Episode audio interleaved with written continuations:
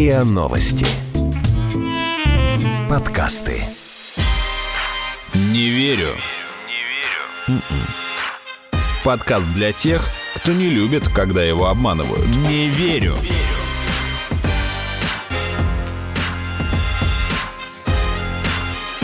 Не верю. Здравствуйте, это подкаст «Не верю» и его ведущие Наташа Шашина и Игорь Кривицкий. Привет, привет. Это подкаст для тех, кто не любит, когда его обманывают. Здесь мы разбираем фейковые и не только новости, пытаемся понять, чему стоит верить, и вместе с экспертами ищем, кому выгодно запускать фейки. Разбираем не только новости. В начале каждого выпуска мы просим одного из наших гостей ответить, в какие новости он мог бы поверить. И сегодня на этот блиц-опрос отвечает э, профессор Высшей школы экономики, доктор исторических наук Игорь Орлов. Ладно, с места в карьер. Китайский Минздрав включил орбидол в новую версию плана лечения от коронавируса. Не верю. Не верите. Хорошо. Дальше. Американцы нашли способ использовать саранчу для поиска взрывчатки. Не верю. Мгм. Ледового побоища на самом деле не было. Не верю, потому что оно было. Мгм. В Москве начали продавать гробы для кошек. Верю, все что угодно для питомцев. Коврики для мышек, э, мы поняли. Гробики для кошек, да? Владельцем телеграм-канала «Футляр от виолончели» был отец Всеволод Чаплин. Я знал покойного, я сомневаюсь в этом. Мгм. Он был правдоруб, между нами говоря, он не особо был вхож в это пространство. Россиянам могут запретить слушать музыку в транспорте без наушников. У нас могут все что угодно, в это я могу поверить. Что из этого правда, а в чем стоит усомниться, мы подведем итоги в конце выпуска. Ну а сейчас будем разбираться. В украинском твиттере обсуждают, а было ли ледовое побоище. Актуальные новости 2020. Как всегда, неожиданный переход. Ну, все как обычно в нашем подкасте. Твит некого пользователя по имени Сильвестр Виват набрал около 700 ретвитов и пару тысяч лайков. Я не сижу в Твиттере, это много? Ну, прилично, в общем. По крайней мере, э, это стало поводом для того, чтобы некоторые СМИ тоже это подхватили и начали обсуждать, что «а вот вы знаете, в Твиттере это обсуждают». Окей, и что пишет этот пират? Вот, твит был такой, процитирую. «Битва «Ледовое побоище» не упоминается в немецких летописях. При этом на дне Чудского озера никто ничего не нашел. А вот битва при Карусе 1270 года на льду замерзшего Балтийского моря между немецкими рыцарями и Великим княжеством Литовским есть в немецких летописях. Странно как-то. Ну, такое, с разницей почти в 30 лет и с географическим разбросом во многие километры. Ну, кто его знает? Ну, мы знаем, кто знает, по крайней мере. Предполагаем, сейчас мы его наберем и спросим. И с нами на связи сейчас э, профессор Высшей школы экономики, доктор исторических наук Игорь Орлов. Игорь Борисович, здравствуйте. Здравствуйте, Игорь Борисович. Еще раз здравствуйте. Вот смотрите, в украинском твиттере обсуждают, было ли ледовое побоище. И, в общем, есть догадки, что вот э, есть же битва при Карусе, да, 1270 года. Могли ли это как-то перепутать? И действительно ли есть такое, что битва ледовое побоище, в принципе, не упоминается в немецких летописях? Ну, украинский твиттер, понятно, проснулся достаточно поздно. Мне кажется, что эта проблема в российской историографии давно уже решалась. Вопрос на самом-то деле это другой. Перепутали, не перепутали? Нет, э, ничего не перепутали. Единственное, что, скорее всего, некоторые вставки из более поздней битвы попали в записи про ледовое побоище, так называемое. Вот это историки профессиональные, которые занимаются сравнением текстов, допускают. Но не перепутали две битвы, все прекрасно понимают, что это одна битва и другая, и в летописях, и в ливонских хрониках это есть. Немцы тут ни при чем, немцы вообще никакого отношения не имеют к ледовому побоищу. Игорь Борисович, а правда, что не нашли на дне Чудского озера вообще никаких следов доспехов, и, в принципе, вот очень трудно найти физические подтверждения этой э, битвы? Ну, а Куликовская битва, там то же самое. Вы поймите правильно, что такое железо для 13 века и для 14 века. Там на вес золота стоили эти все доспехи. Их по-любому должны были собрать до последней железки. Это же не современная ситуация производства металла, который сколько хочешь, да, и то периодически не хватает. Нет, в то время это доспехи, все прочее, это богатство целое стоило. Хорошо, а если перескакивать с истории на современность. А почему вдруг сейчас эта тема всплыла и поднялась? Сама по себе или это кому-то, может быть, в связи с чем-то выгодно начать именно сейчас обсуждать? А вот можно вопрос на вопрос. Вот, э, какое событие большое нас ожидает в этом году? Очень большое памятное событие для... Ну, вы имеете в виду нас... годовщину Победы? Конечно, 75 лет Победы. Угу. И теперь давайте подумаем, а не может ли это быть связано именно с 75-летием Победы? Дело в том, что сейчас прямую нападать на войну, на победу и так далее, ну, наверное, не очень перспективно с точки зрения пропаганды украинской. А вот зайти с обратной стороны и попробовать разрушить некие подходы к Великой Победе, это другой разговор. Давайте мы вспомним орден Александра Невского. Насколько Александр Невский популярен был в годы Великой Отечественной войны. Вы имеете в виду фильм 42 -го года? Это дело даже не в фильме. Фильм, на самом-то деле, он один из как бы моментов. Я в 41 году смотрю статью, да, про лейтенанта Невского, фамилии совпал. И они уже в 41 году обыгрывают, что лейтенант однофамилец вот того знаменитого Александра Невского, который принял бой под Москвой. Потом, понятно, фильм он стал таким знаковым. Хотя Тихомиров отозвался о том, что, который консультировал этот фильм, что он совершенно антиисторичен. Но он и не делался как исторический фильм. Он делался как фильм, который пропагандировал вот эту идею борьбы против mm. немцев. Ну, на самом деле, понятно, что аналогия была некорректная. И здесь, в любом случае, Александр Невский является сегодня покровителем вооруженных сил, покровителем спецслужб и так далее. То есть, если мы не можем напрямую напасть на Великую Отечественную войну, на Вторую мировую войну, вот, и прямую пересмотреть ее, как бы, какие-то результаты, хотя такие попытки делаются, то, по крайней мере, давайте зайдем с другой стороны. Давайте реанимируем давно уже забытую ситуацию для постсоветской историографии с ледовым побоищем, и давайте зайдем с другой стороны. Не было никакого, условно говоря, подвига. Александр Невский совершенно никакого отношения к Руси не имел. Это вторая концепция – разрыв истории, в общем-то говоря, современности и той истории, которая происходила много веков назад. Нету никакой преемственности. Это все старые шаблоны на самом-то деле. Вот по большому счету все это давно уже было обмусолено тысячу раз. Но вот сегодня, в этом году, в год 75-летия, это важно поднять снова. Спасибо. Это был профессор Высшей школы экономики, доктор исторических наук Игорь Орлов. Так подытожим. Ученые считают достаточными исторические доказательства того, что ледовое побоище в 1242 году, как нас всех учили в школе, Таки было. было. Да. Окей, Но... зафиксируем. Но, наверное, кому-то важнее исторические спекуляции и вбросы. Возможно. Не верю.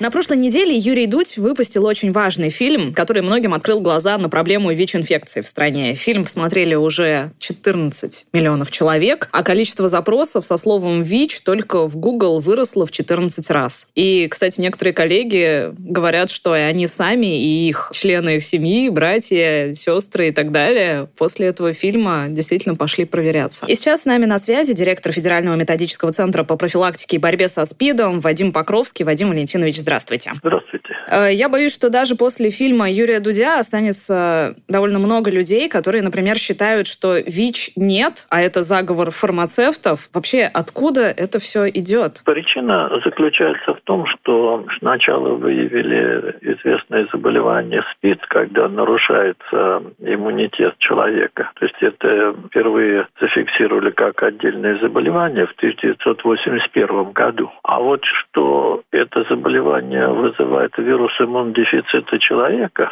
окончательно установили лет через 10-15. Все дело в том, что от момента заражения вирусом иммунодефицита до развития СПИДа проходит 10 лет в среднем, а у некоторых людей 20 и более лет. Поэтому всегда были основания говорить, что причиной развития СПИДа был не вирус иммунодефицит человека, а какие-то другие факторы, там загрязнение окружающей среды, употребление каких-то особенных наркотиков. И сторонники этой теории даже среди ученых, они были довольно активны еще до середины 90-х годов.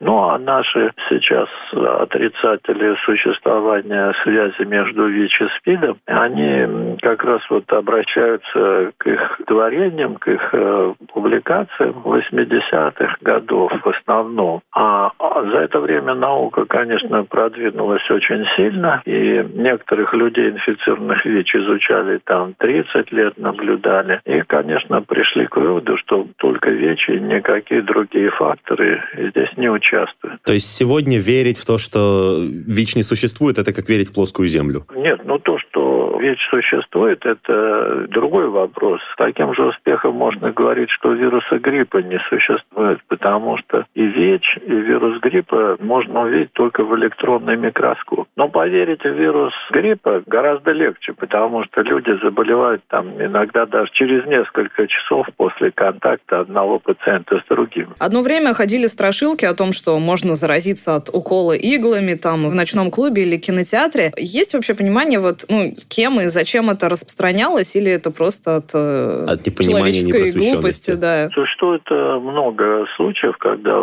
люди подозревают, что их хотят там заразить какими-то уколами. Ну, конечно, в ночных клубах могут и наркотики колоть, а это явный такой способ заражения. А вот э, какие-то уколы, которые якобы делают, чтобы распространить, это, конечно, фантастика, потому что заразиться при инъекции вот такой уколе иглой шанс составляет где-то около 0,3%, то есть 0,003 так. Поэтому это совершенно неэффективный метод кого-то заражать. Я наблюдал такой случай, когда женщина в метро закричала, что ее укололи. Но при более тщательном рассмотрении оказалось, что у нее была синтетическая шуба, которая давала вот электрические небольшие разряды, которые она приняла вот за то, что ее кто-то колет. Господи. Хотя единственное, что я могу сказать, что где-то в XIX веке была выявлена эпизод, когда какие-то люди, значит, психически больные, действительно кололи женщин там ножиками. Но это отдельное психическое заболевание, так называемый подкалыватель. Слава богу, их у нас нет. Вадим Валентинович, у нас есть к вам, как инфекционисту, еще вопросы на другую, правда, тему. Довольно-таки я... горячую Я понимаю, что вас, скорее всего, да, ей задолбали в да, последнее пожалуйста. время, но тем не менее. Смотрите, в среду вечером многие российские СМИ сообщили о якобы сенсации, что Китай официально признал орбидол лекарством против коронавируса. С такими заголовками вышли статьи в The Bell, в «Ведомостях». Эта новость была в топе Яндекса. Потом «Медуза» и «Эхо Москвы», правда, дали опровержение, что речь идет о препарате Абидол, а не Орбидол. Хотя Абидол – это индийский дженерик обезболивающего. Вот. Ну, здесь, конечно, такой известный механизм рекламы, когда все время дают разные названия, а потом уточняют. Это прием известный. Но на самом деле пока идут испытания нескольких препаратов, но ни один препарат пока не получены данные ни по одному препарату, что он действительно подавляет коронавирус, эффективен при лечении. Поэтому все, что сообщается о том, что какие-то препараты а, эффективны, нет, пока только идут исследования. Причем в исследованиях по лечению коронавируса много препаратов принимают участие. Но ни один пока еще нельзя назвать эффективным. Угу, понятно. Если верить изданию The Insider, они провели достаточно ну, большую журналистскую работу. На данный момент тестируется около 30 лекарственных средств. И как раз вот один из кандидатов на тестирование это орбидол. Да, и есть еще, конечно, и народные средства. Но это, я думаю, с орбидолом в одной группе находится. Но, может быть, и орбидол окажется. Я про это имею в виду, что пока что это правильное клиническое исследование. А сколько времени может понадобиться для того, чтобы дать однозначный ответ? Ну, я думаю, что здесь не меньше года понадобится. Ага. Угу. Ну, к тому моменту будет либо поздно, либо очень поздно. Ну, вот, к сожалению, там кое-что сделали против э, другой разновидности коронавируса, SARS, а его больше нет. Вот, ну, бывает и так. Угу. Это был, напомню, директор Федерального методического центра по профилактике и борьбе со СПИДом, инфекционист Вадим Покровский. Я хочу еще раз объяснить, что произошло и почему эта ситуация многое говорит и о нас с вами. Новость с заголовками, что Китай признал орбидол лекарством против коронавируса, в среду вечером успела достаточно, ну, достаточно долго повисеть в топе Яндекса. А журналисты это все пересылали друг другу со словами «Смотри, сейчас весь орбидол с полок растащат». Запасайтесь им как гречкой да, в свое ведь, время. Ну, вообще правда же так бывает, особенно когда люди боятся неведомого вируса и бегут за любым спасительным средством. Во-вторых, некоторые СМИ подумали, что журналисты The Bell перепутали абидол из китайской рекомендации по коронавирусу с арбидолом, хотя на самом деле не перепутали.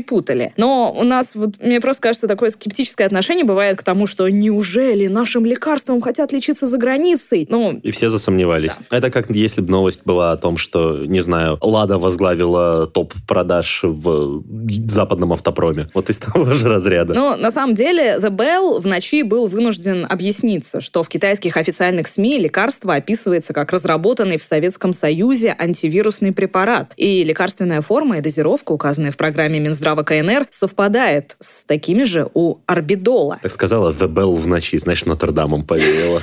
Я просто постаралась красиво сказать. Я понимаю, мне понравилось, у тебя получилось. Да. На сайтах, кстати, китайских производителей препарата указано не только название, но и химическая формула, которая тоже совпадает с формулой именно орбидола российского. Единственный момент, который важно отметить, что это только один из препаратов, которые в Китае начали проверять на эффективность. Не верю.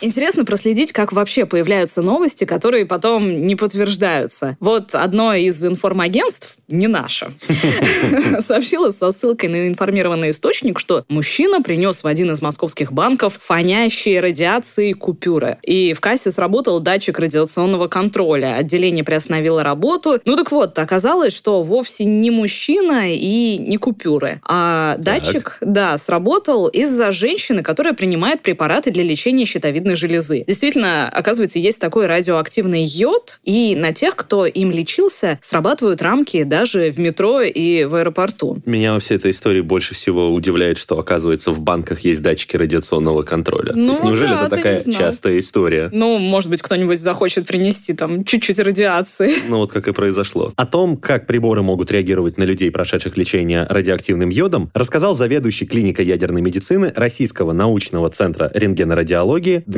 Фомин. Да, как во всем мире есть, потому что эти рамки, которые звенят, они показывают наличие радиации, но никак не ее безопасный уровень. Поэтому, когда пациента выпускают после лечения или после диагностики, он соответствует э, нормам радиационной безопасности, а при этом приборы, которые стоят и ищут в принципе радиацию, срабатывают. Это все законом установлено. Такому пациенту дается выписка. И даются справки, в которых написано, что введено, какой энергии, какая активность. Насколько это долго продолжается? То есть вот мне несколько врачей говорили, что пациенты достаточно долго держатся в специальном помещении, те, кто вот принимают радиоактивные э, вещества, для того, чтобы все продукты, жизнедеятельность э, остались, грубо говоря, ну, в пределах больницы, да? Но это нормально то, что вот на пациентку отреагировал датчик э, радиации? Именно что нормально, потому что дело в том, что если держать до тех пор, пока все выйдет из организма, это значит, надо держать дожить как раз до смерти. Пациенты действительно пересиживают в специальном режиме тот момент, когда они потенциально для окружающих опасны. Кстати, в России нормативы эти, они одни из самых жестких. Вот так. Остается только удивляться, откуда вообще в банке взялась версия про радиоактивные купюры. Ну, у меня на самом деле чисто на волне всех сериалов, которые я смотрел, родилась мысль, что может действительно... Зачем в банке, в принципе, может быть датчик радиации, если кто-то принесет меченые купюры, ну, то есть специально, которые отслеживают, например, их как бы пометили угу. чем-то таким невидимым, но фонящим. И вот, типа, если в банке эти купюры фонят, значит, пришел преступник сдавать меченые купюры, а ту его. Mm, ну, кстати, да, интересная версия. Ну, как бы абсолютно версия, потому, именно что версия, потому что я в этом вообще не разбираюсь. Mm. Вот именно из-за таких, как я, которые вслух высказывают Странные версии. Странные версии, да, основанные на догадках и сериалах, рождаются всякие мифы и предубеждения. Ну, то есть я просто высказал предположение, но кто-то может в него поверить, подхватить, пойти распространять, и вот так пошло-поехало. Не верю.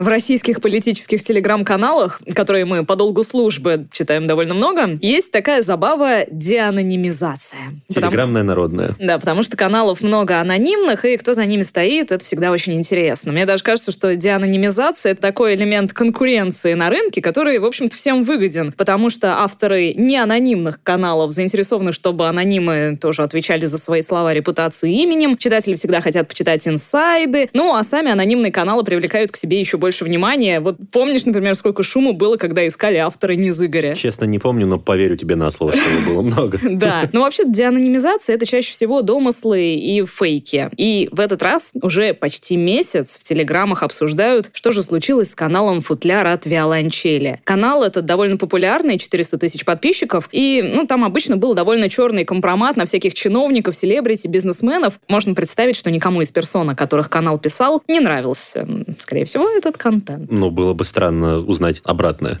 И вот сначала телеграм-канал «База» написал, якобы ФСБ изъяла у одного журналиста и пиарщика сим-карту, к которой привязан телеграм-канал. Пам-пам. Да, но правда сам этот журналист и пиарщик, зовут его Александр Гусов, все опроверг, сказав, что он вообще тут ни при чем, никакого отношения к футляру не имеет. Ну, в общем-то, его комментарий мы еще услышим дальше. А после этого в телеграммах появилась новая версия, что автором футляра мог быть отец Всеволод Чаплин. Пам-пам. Который, напомню, умер 26 января. А как раз на следующий день футляр перестал обновляться. Можно ли в это поверить? Телеграм-канал «Беспощадный пиарщик» сразу предположил, что интересант вброса про отца Всеволода — это тот человек, на которого до этого подумали. Вот тот Александр Гусов. Ну, правда, странно тогда, почему вброс именно про Чаплина. И понятно же, что вброс такой еще больше только разогрел обсуждение. Зачем это заказчику? Но в любом случае, как бы чем будем думать, тут додумывать сами, у нас есть комментарии беспощадного пиарщика. Ну, они прислали его в письменном виде, мы начитали его голосом коллеги.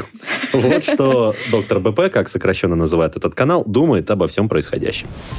Александр Гусов имеет доказанную и всем известную на рынке историю деятельности, в которую совершенно логично вписывается создание и развитие доступными Александру методами анонимного телеграм-канала, каковым был канал «Футляр от виолончели». Всеволод Чаплин тоже известный персонаж, но, во-первых, он мертв, во-вторых, его известность совершенно другая. Он медийная личность, герой публикаций СМИ, генератор скандалов и мемов, образ, который уже не вполне принадлежит человеку, живет самостоятельной жизнью. В свою очередь, Александр Гусов – персонаж теневой, собой. Он очень хорошо понимает, как работает медиа, и именно поэтому категорически не хочет быть объектом интереса для журналистов. Есть версия, что Гусов опасался каких-то экстремальных действий со стороны тех, о ком писал Футляр. Мы так не думаем, потому что логика Гусова – договориться, заработать и отскочить. Размещение в Футляре – это приглашение всех заинтересованных сторон к конструктивному диалогу. Ну а что подача такая грубая, это вы уж извините, такие нынче времена. Таким образом, задача Гусова, как и прежде, оставаться в тени и вести свой бизнес, который не начался с футляра и им не закончится. Но фамилия Гусова все равно попала в публичное пространство, оставив ему два выхода. Один относительно дешевый – молчать и все отрицать, и второй весьма дорогой и предположительно более надежный – продавить собственную версию событий. Выбрать Гусов мог любого, но проанализировав доступные сведения, он выбрал Чаплина, который, так совпало, умер в подходящий день. Это могла бы быть и Алла Пугачева, да продлятся ее дни. Остальное – дело техники и денег. Но именно здесь возникла тонкость. Свою версию Гусов толкал настолько отчаянно и масштабно, что любому специалисту стало ясно. Именно она ложная. Именно в то, что Всеволод Чаплин имел отношение к футляру, сегодня верится меньше всего. И это понятно. Когда дело касается лично тебя, профессионализм отходит на второй план и включаются другие механизмы. Страх, вера в иррациональное. Именно этим отличаются серьезные специалисты. В любой, даже самой сложной ситуации они действуют хладнокровно.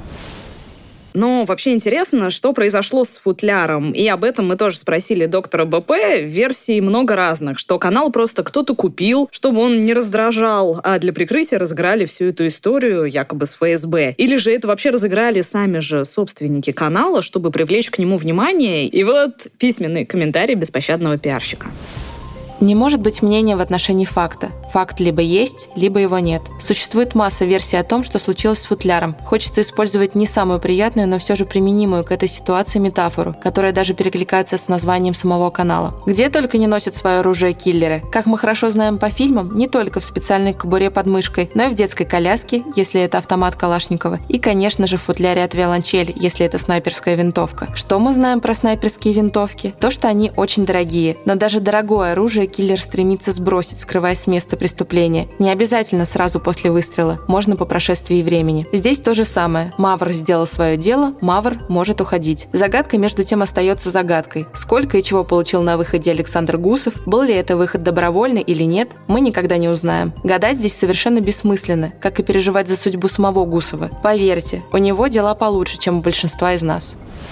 Мы, естественно, позвонили и самому Александру Гусову. Он еще раз сказал, что требует возбудить уголовное дело о клевете на журналистов базы, которые его назвали владельцем футляра от виолончели, а это все ложь, по его мнению ни к владению, ни к авторству к этому каналу я никакого отношения не имею. И в целом считаю, что оно вот эта развернутая как бы информационная кампания, она направлена на дискредитацию меня как специалиста или в целом рынка, потому что каждый раз это упоминается в неком контексте черного пиара, там какого-то ангажированных э, статей или чего-то еще. И в целом я считаю, что направлена она была, э, вся эта кампания, именно на дискредитацию как бы пиар-рынка в целом.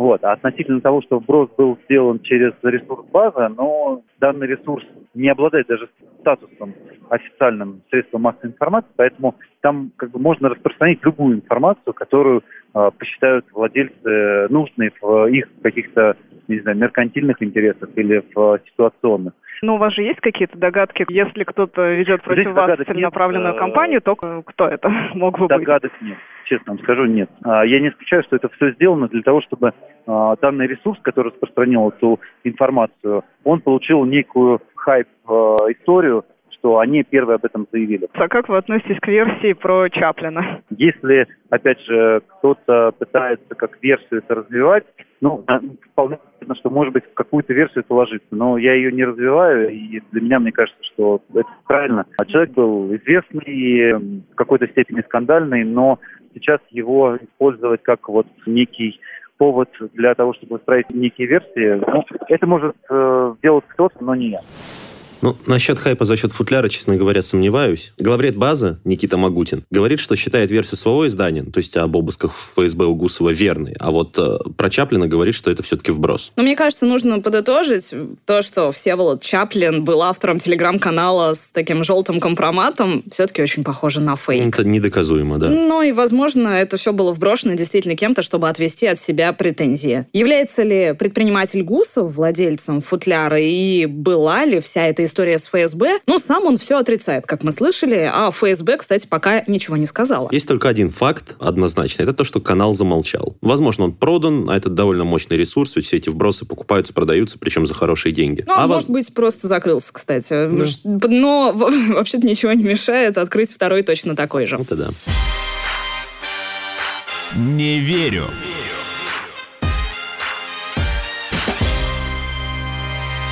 Ну и в конце нам нужно подвести итоги Блица. Игорь, пожалуйста, Да, Игорь Борисович, это. готовы? Поехали.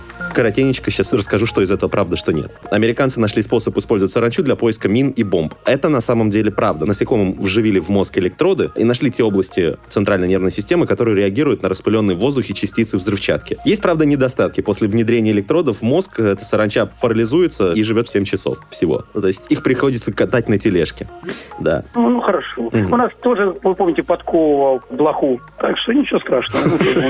Ну, как бы прообразы, скажем так. В Москве Москве начали продавать гробы для кошек. Это правда. Такие продажи начал один из московских интернет-магазинов. При производстве используется биоразлагаемый материал, а крышки украшены рисунком крылатого кота, который летит вверх. На самом деле, смех смехом, но есть определенные правила, как это сказано в законе, утилизации. Захоронение. утилизация. Да, захоронение, да, утилизация. утилизация, а не захоронение, я знаю. Угу. Вот, поэтому, то есть такие гробы, они действительно они помогают людям не нарушать законодательство, как минимум. Владельцем телеграм-канала «Футляр от виолончели» был отец Всеволод Чаплин. Фейк и вброс. Скорее всего, всего фейк и вброс, потому что никаких доказательств нет, но есть э, косвенные указания на то, что некоторым людям было бы выгодно считать, что это был Всеволод Чаплин. Россияне могут запретить слушать музыку в транспорте без наушников? Теоретически да. По крайней мере, Национальная ассоциация экспертов по деловой этике, этикету и протоколу обратилась с такой просьбой в Минтранс. Все, большое вот вам спасибо. Да, ну, Игорь то есть я ошибся, угу. получается, только с блохой, которую они подковали, американцы. Да, по ну, сути, да. здоровья. Пускай дальше занимаются саранчой.